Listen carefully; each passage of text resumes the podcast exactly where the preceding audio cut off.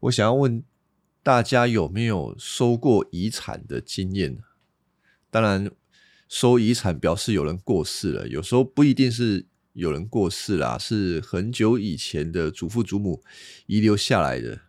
当然，大家可能第一个时候所想到的遗产是银行存部里面的存款。我不是要谈这个存款的事情呢，我会。问的这个遗产是比较具体的，比如说，呃，乡下里的一块田地啊，啊，父亲经营的公司工厂啊，啊，或者是呃，爷爷留下来的房子啊，那个三合院啊，留下来的。当然，不见得每一个人家族都是很富有的，有这么多的家产可以分呢。有的时候，可能是一些小东西。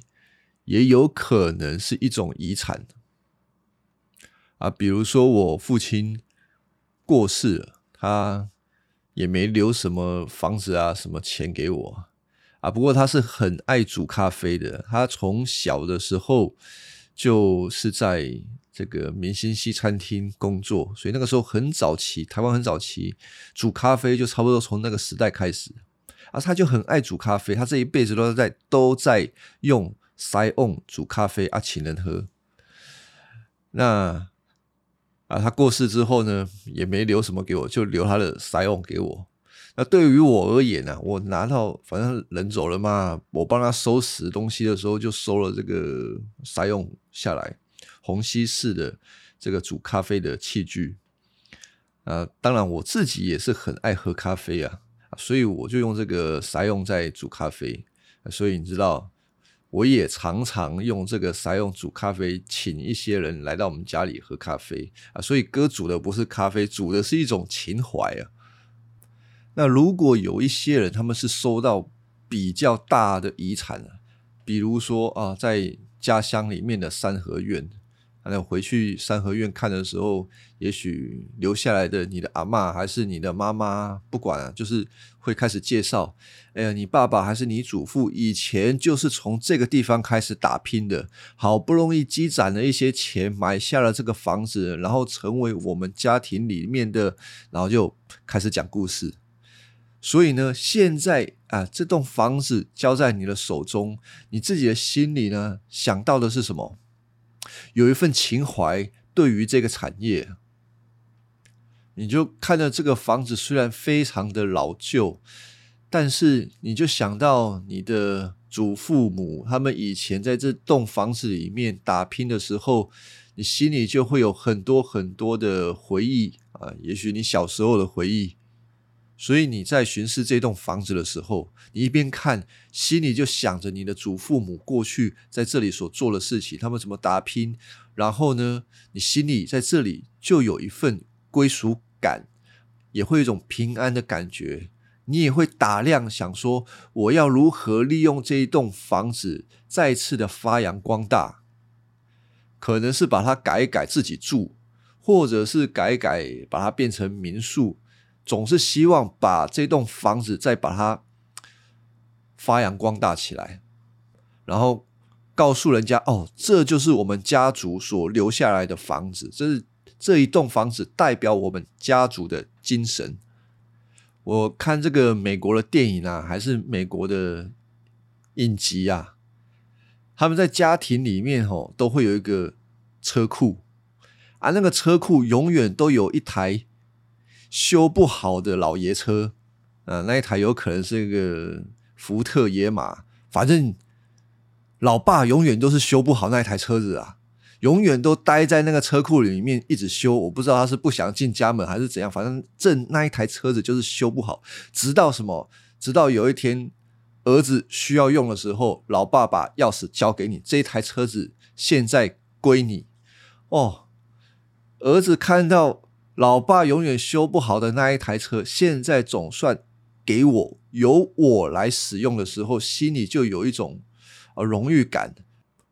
我一开始为什么要讲这个祖先留给我们的东西？这对我们的意义在哪里？刚刚有讲到，比如说是一份荣誉感，还有归属感，也帮助我们对我们自己的身份有一个更确定的认同。我是在这个家族里面的一份子。我们想到这个创世纪、出埃及记的时候，摩西带着以色列人从埃及出来。其实这个时候的以色列人啊，他们已经在埃及住了四百年。他们对祖宗亚伯拉罕啊，以前过去所发生的事情，已经是模模糊糊的，搞不清楚。而且他们非常喜欢在埃及里面，虽然他们在那个地方是做奴隶，但是他们为什么喜欢在那里？因为有吃有穿，那就好啦。干嘛要想这么多以后的事情呢？一个人的能见度，吼，他的经验影响到他对未来的展望啊。因为那时候的以色列人，从小的时候一出生啊，就是在埃及做奴隶。你认为他长大会有什么出息呢？他再有出息，就是是一个可能就是更伟大的奴隶而已。他的能见度不可能超越这一切。但是以色列人真的是一出生就是要来做奴隶的吗？当然不是啦。以色列人是上帝的百姓，这个名字有一个意思，就是他们是王子，他们不是奴隶。但是这个时候，摩西硬硬的把他们从这个埃及拉出来啊！这一拉出来，吼，我们看到这个出埃及记就知道，他们一出来就开始抱怨，他们不习惯做自由的生活，他们习惯就是被埃及人辖制，叫他们做什么就做什么，给他们吃什么就吃什么啊！反正他们喜欢这样子。这样子，如何要使这一群人能够明白，他们真的是上帝的王子，而不是埃及的奴隶？有一个很重要的，就是他们需要受教育训练。摩西写摩西五经有很大的目的，在这个地方，所以我们要注意到的是，当摩西写到关于创世纪他们祖宗那一代所发生的事情。给他们重要的信息，好告诉他们说：你们是谁？你们要往哪里去？激励他们，不要整天怨声载道了。所以呢，今天我们要来看《创世纪》的二十四章。第二十四章里面详细的描述亚伯拉罕他如何有一个信心上面的行动，帮助他的儿子以撒。娶老婆，告诉他们：你们以色列人是在圣约底下，是祖宗们借着信心持守上帝的圣约而生下你们的。你们的身份是尊贵的，而且你们要去的那个地方，就是我们的祖宗亚伯拉罕刻意留下来要给你们的。现在呢，啊。我们前进到那个地方，要来领受亚伯拉罕所留下来的产业。所以以色列人如果听明白的话，他们应该是开开心心、欢欢喜喜的回到迦南地去，然后过着幸福快乐、光宗耀祖的生活。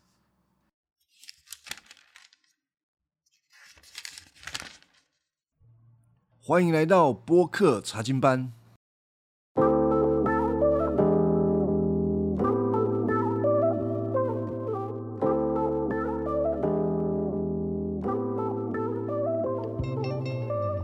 当然啦，这个以色列人他们进了迦南地之后，并没有真的过幸福快乐、光宗耀祖的生活。他们离开神，然后最后被。赶出去，他们祖宗所留下来的产业，那他们被赶出去，跟我们有什么关系呢？这个留到后面再讲。我们一开始还是从二十四章来开始。二十四章跟二十三章，二十三章讲的是亚伯拉罕他买了一块土地埋葬他的老婆莎拉，那二十四章是他要给他儿子以撒娶老婆。那这两个事情都是亚伯拉罕非常晚期的一个信心行动。我们看到他在这两件事情都是为了神所给他的应许所做的预备，就是他非常的相信，所以他也持守，他不要让他的后代离开这个地方，所以就买了一块地埋葬他的老婆莎拉。那现在二十四章呢，给儿子娶老婆也是一个信心的行动。二十四章第一节啊，亚伯拉罕年纪已经老迈，他一生所做的事情都蒙上主祝福。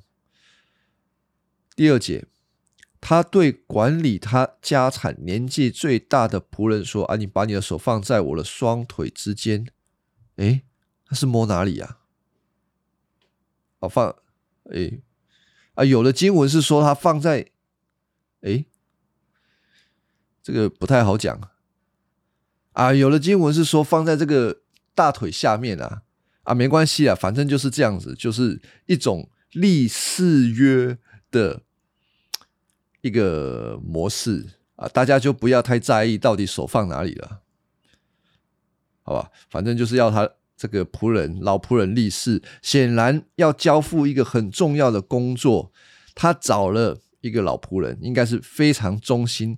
亚伯拉罕很信赖的一个仆人啊，叫他说啊，你要指着上主起誓，叫他发誓啦，就抓啊，你就抓什么？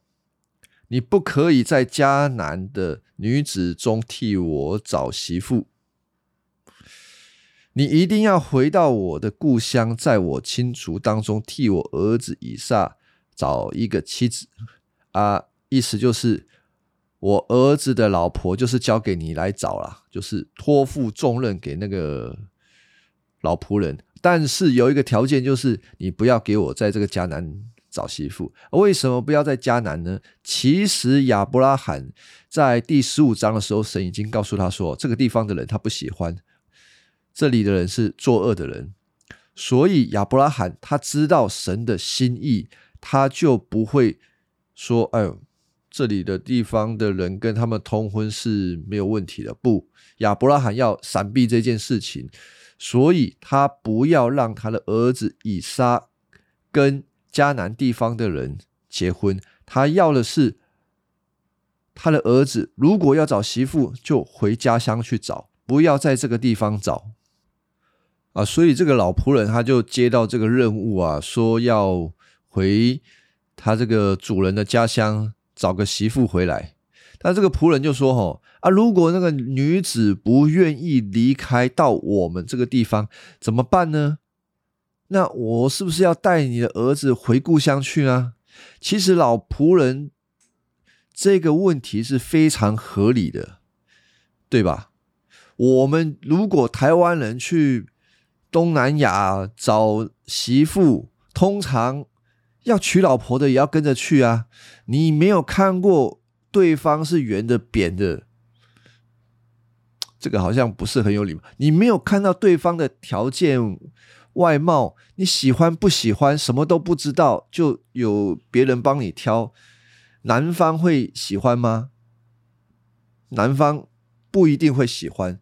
那再说，女方可以接受吗？女方想说：“哦，人家要娶你。”啊！你要嫁给谁？谁都不知道，圆的扁的都不知道，没那么容易吧？通常都还是哎看一下吧。所以老仆人说：“哎呦，如果这个女子不愿意离开怎么办呢？搞不好人家想要看一下到底是嫁给谁吗？是不是要把以撒带过去，让人家稍微看一下？”结果亚伯拉罕就说：“哎呀，不可以，不可以，不可以啊！不可以把我儿子带到那个地方啊！”上主啊，亚伯兰说。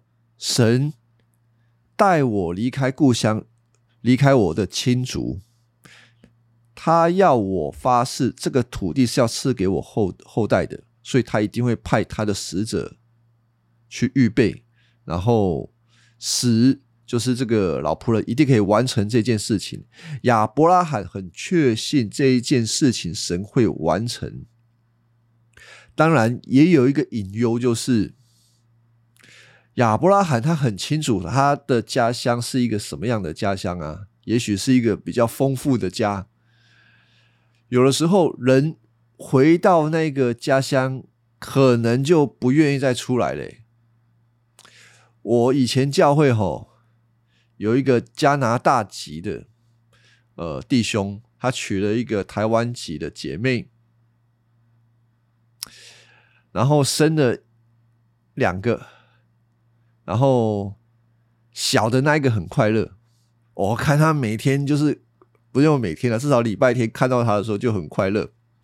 大的那一个呢，哎，不太快乐。我就问他爸，问爸爸说：“哎，你这个大的怎么看起来没有很快乐？”他说：“哦，没有啦，他以前也很快乐，跟小的一样快乐，天真无邪。但是有一年把他们带回去加拿大之后，回到台湾，他就不再快乐的。他一直想要回加拿大，他认为他是加拿大人。”他不是台湾人啊，当然这里有一些国籍上面的认同，我们要尊重。呃，但是对于亚伯拉罕而言啊，我们可以想得到的、想得到的是，人确实是会对所谓的故乡或者是身份认同有一个特别的情感。神。要亚伯拉罕还有后裔，就是在迦南地。万一他的儿子娶老婆，娶到被老婆给娶走了怎么办？啊，回不来了怎么办？有这个可能的。亚伯拉罕出于他自己的责任，他就是不让以撒过去。我想这个是这个也是亚伯拉罕很有呃信心的表现。同时，我们也要知道。上帝会为我们安排所有的事情，他会祝福我们。但是与此同时，我们自己也是有责任要来呃处理各方面的细节。然后亚伯拉罕他很相信上帝会让这一件事情给促成，所以他也跟这个老仆人讲：如果那个女生那个女子如果不跟你回来啊，那也没关系，这个跟你无关。但是呢，绝对不能把他儿子带过去。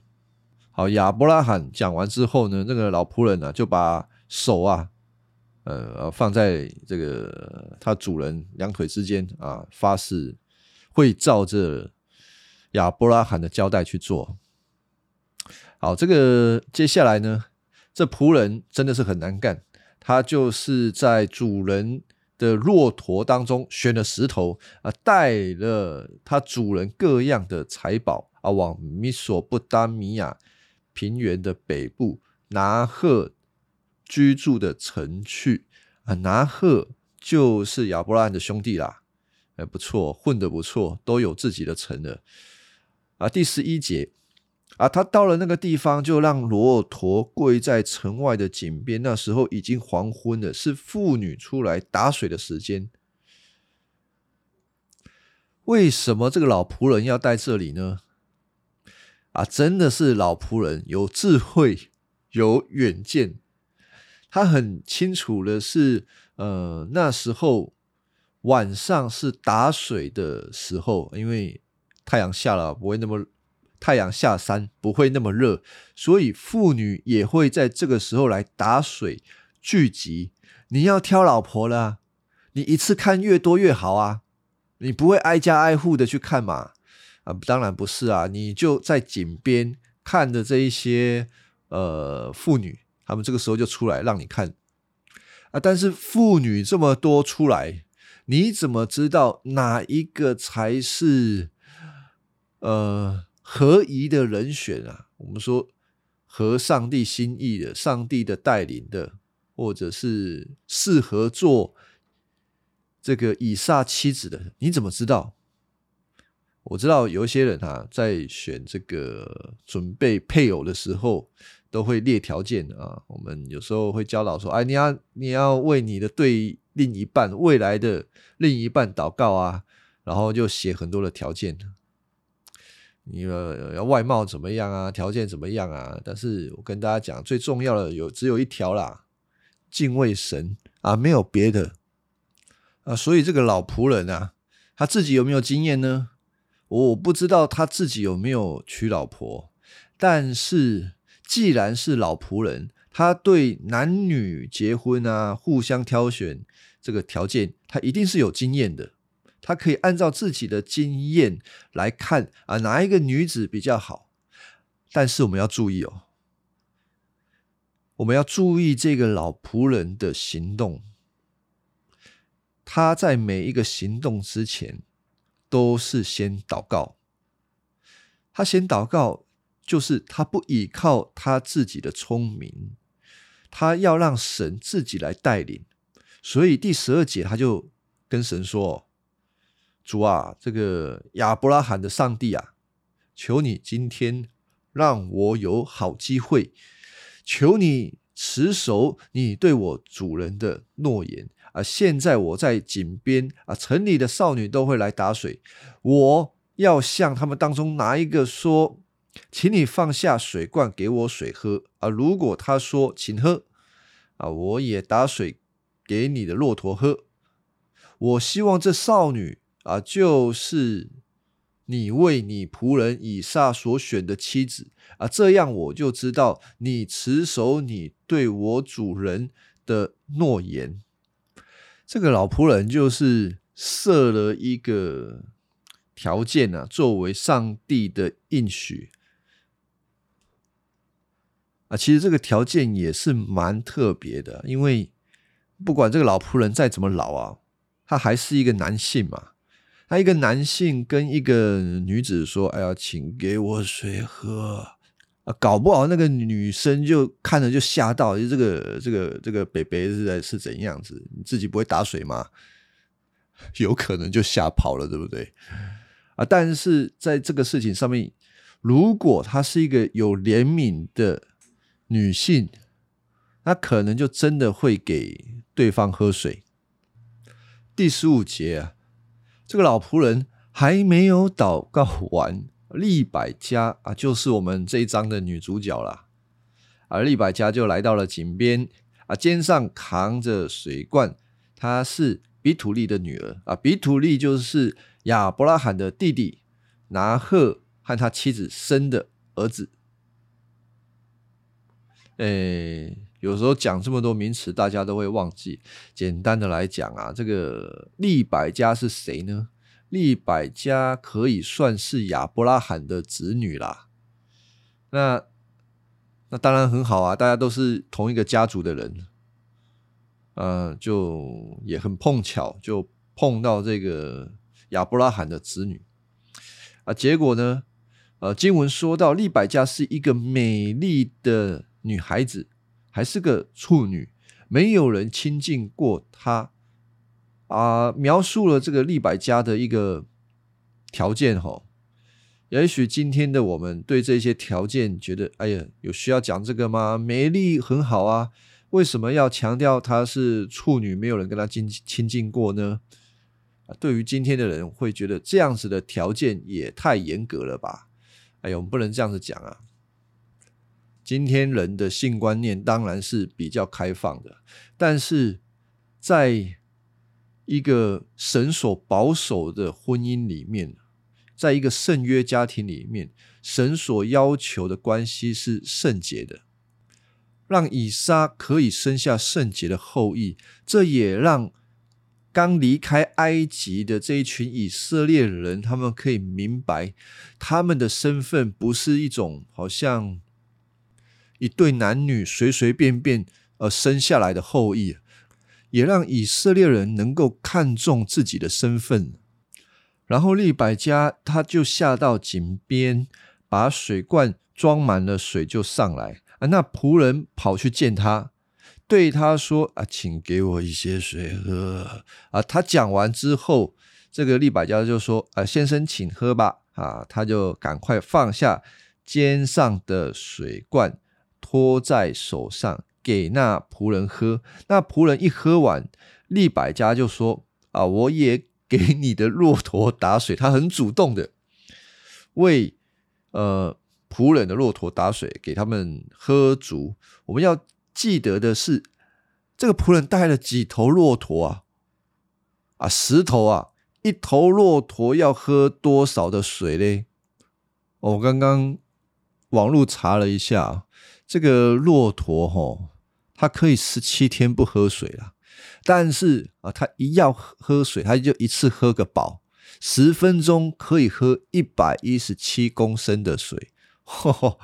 哦，我不知道到底这个老仆人这十头骆驼是不是每一头都喝了一百一十七公升啊？啊，至少经文让我们看到的是，骆驼都喝足了。就算一头骆驼只喝十公升，十头骆驼一百公升，打一次水啊，我推测大概也差不多是一公升啊，打个一百次，啊，这有点夸张诶。啊，我们不敢确定到底是是不是打了一百次水，至少那个不是一下子可以做完的工作。立百家他却。花了时间把这十头骆驼都给他喝饱了。第二十一节，这个仆人是默默的注视他，要知道上主是不是要他完成使命啊？这个蛮有趣的，说默默的注视他，意思就是说，哦，在这个利百家喂骆驼喝水的这一段时间。他一点忙都没有帮，他就是坐在那边看戏啊啊！如果你是立百家，我不知道啊，也许有些人就哦，这老也写冲下，我这样子帮他喂骆驼，他他就给我坐在那里，我不知道会不会抱怨啊？如果是很有可能，心里也会有一些想法，说你你喜安啊，就坐在这边看我替你喂骆驼，你好不好意思啊？啊，反正这个仆人就是坐在那边看，啊，这很重要，他要观察是不是合神心意的女子。为什么要这样子观察？我们也可以推测，亚伯拉罕这一家人虽然是住在一个都住帐篷的啊，但是他们家确实是蛮有的。你找老婆，你也要找一个看咖的，我们台语说看咖。勤劳的啊，你不能就是在家里就是生小孩，然后睡觉，生小孩睡觉啊，不行的。你要打理家里，所以你要找一个呃贤惠的媳妇回来啊。所以这个这个利百家他喂饱了十头骆驼，是一个非常重要的这个特征啊。啊，帮助老仆人可以确定啊，这个啊真的是啊，这个女的真的是不错，把她娶到家里面一定是好的啦。这个好，然后呢，这个骆驼一喝完，这个老仆人立马哦，赶快把贵重的金环拿出来啊，穿在那个少女的鼻子上。那把它当牛吗？当然不是啊！我想这是当时一个文化上面的装饰吧。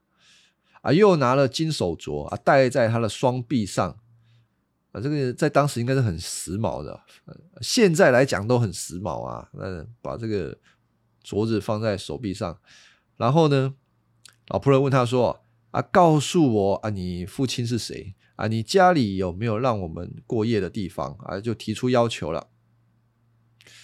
这个利百家就回答啊，我的父亲是拿鹤啊，我们家里这个草料很多，也有让你们住宿的地方啊。这一回答吼，利百家很大方的在回应，呃，回应这个老仆人，然后他就跑到家里家里啊，把事情告诉母亲，还有家里的人啊。利百家啊，有一个哥哥叫做拉班。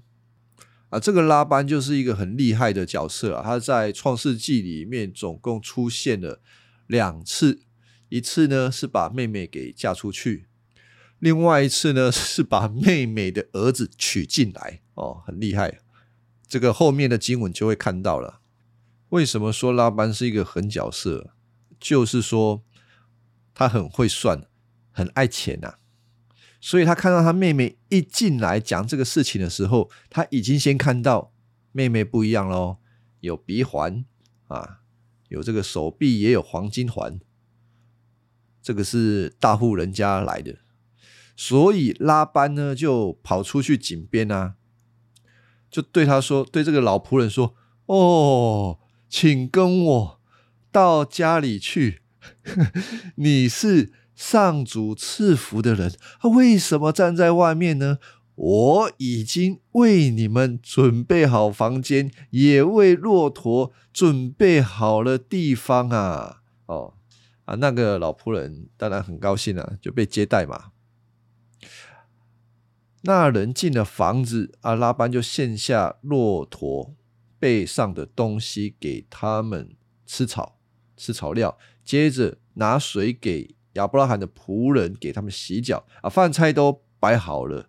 那人说：“啊，请等我说完我主人所吩咐的话，我才肯我才肯吃饭。”我们看到了这个拉班对老仆人的款待啊。但是老仆人心里呢，最惦记的不是好好的休息，而是赶快把任务完成，所以就跟他们讲：“哎呀，有话要对你们讲啊！”拉班当然愿意啊，拉班是见钱眼开的，就说：“哎，请说，请说。”哦，那人就说：“哦，我是亚伯拉罕的仆人啊，这个是上主赐福，大大赐福我的主人，他非常富有啊，有有牛，有羊，有金，有男仆、骆驼、驴。”什么都有啊！我主人的妻子莎拉年纪老的时候，给他生了一个儿子啊！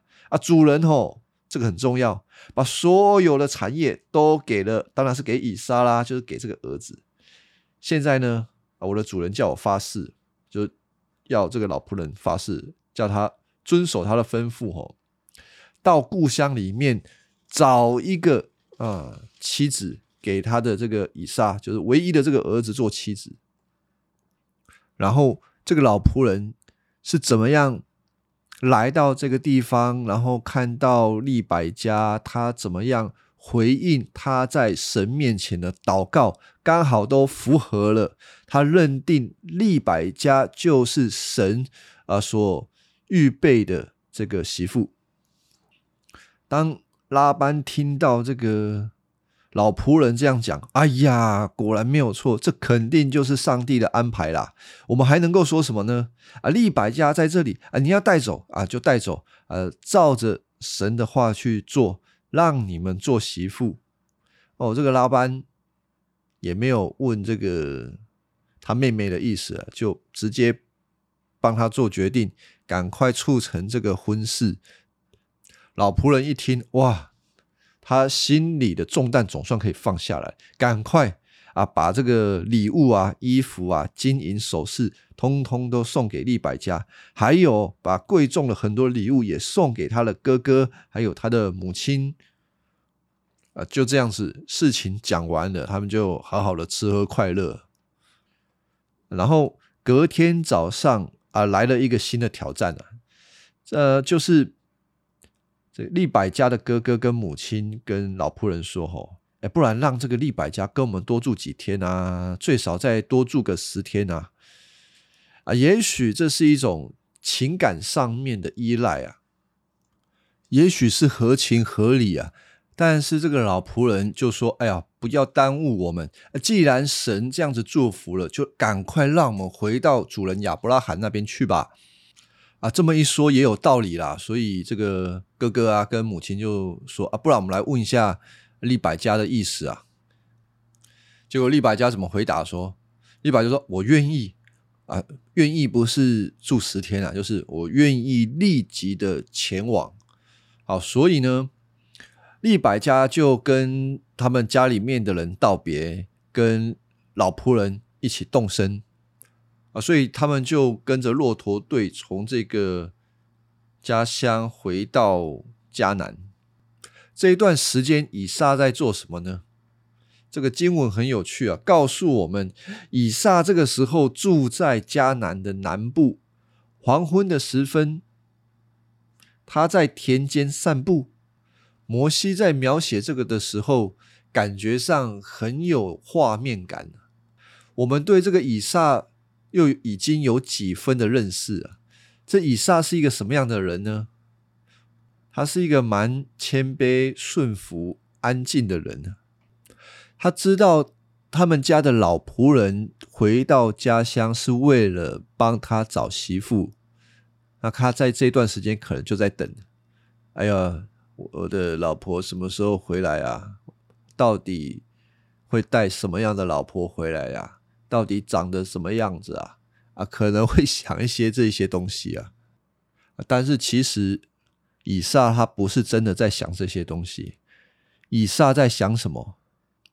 以撒他心里想的是他死去的母亲，他心中还是带着一份忧伤，因为他再也看不到因他而喜笑的母亲。对莎拉而言，以撒是他的宝贝，他的名字就叫做喜笑。神使他从一个羞辱当中得到了喜笑，使他不再是一个没有办法生育的母亲。反而借着以撒的出生，他成为一个有神见证的母亲。我们可想而知，当莎拉每次看到以撒的时候，一定都是带着喜笑。而那一个总是对他充满着喜笑的母亲，现在却看不到了。以撒的心难免会感到失落。而以撒就在这一天在田里面散步。经文说，他抬头一看，啊，也许他都是在低头思故乡嘛。低头思故乡，结果抬头一看，看到骆驼队来了，还有呢，他的未婚妻利百加蒙着脸来到他的面前。最后经文告诉我们说，以撒，呃，带着利百加进入他母亲莎拉住过的帐篷，跟他成了婚。以撒很爱利百加。自从他母亲死后，这才得到了安慰。哇哦！所以这两个人在一起，利百加跟以撒在一起，他们是有爱情的在一起啊，不是所谓的呃奉子成婚啊，或者是因为长辈的这个相亲啊，不得不在一起。而是以撒是真的喜欢他的未婚妻利百加，看到他就很喜欢。